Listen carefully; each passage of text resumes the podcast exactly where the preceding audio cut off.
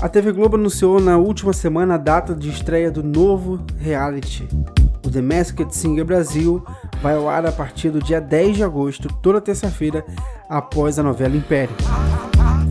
Com a apresentação da cantora Ivete Sangalo e da ex-BBB e influenciadora digital Camila De Lucas, o reality terá a presença de mais quatro jurados fixos e alguns convidados especiais a cada episódio.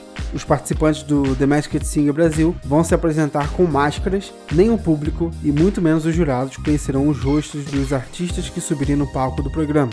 Ao todo serão 12 personalidades já conhecidas pelo público, mas todas estarão fantasiadas, cobertas do, dos pés à cabeça. Os jurados deverão julgar a apresentação e tentar adivinhar com o público quem é o artista por trás da fantasia. Os convidados especiais, os jurados e Ivete Sangalo vão se apresentar a cada programa.